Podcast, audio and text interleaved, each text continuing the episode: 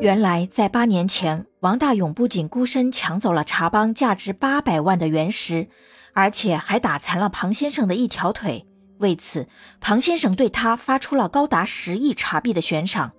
可是这么多年来，他连王大勇的一根毛都没找到。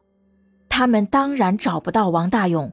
狡猾的王大勇每次领工资前都会在电磁炉上烤掉自己的指纹，而每次他一领完工资就会立刻离开所在的城市。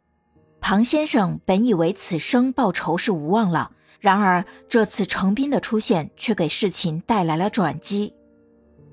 你们要是能找到他，这十个亿就是你们的。庞先生，我们找他不是为了钱。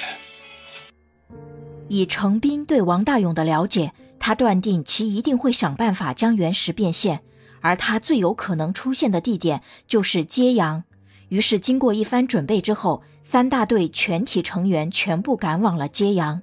而这次的调查也是异常顺利，他们刚到揭阳不久，就从一位老先生口中打听到了原石的下落。可就在所有人都信誓旦旦要将王大勇绳之以法时，意外却再次出现了。警方在矿场湖中打捞出了一辆沉水的汽车，而在汽车后备箱腐烂的尸体中，警方竟然发现了王大勇的假身份证。难道王大勇已经死了吗？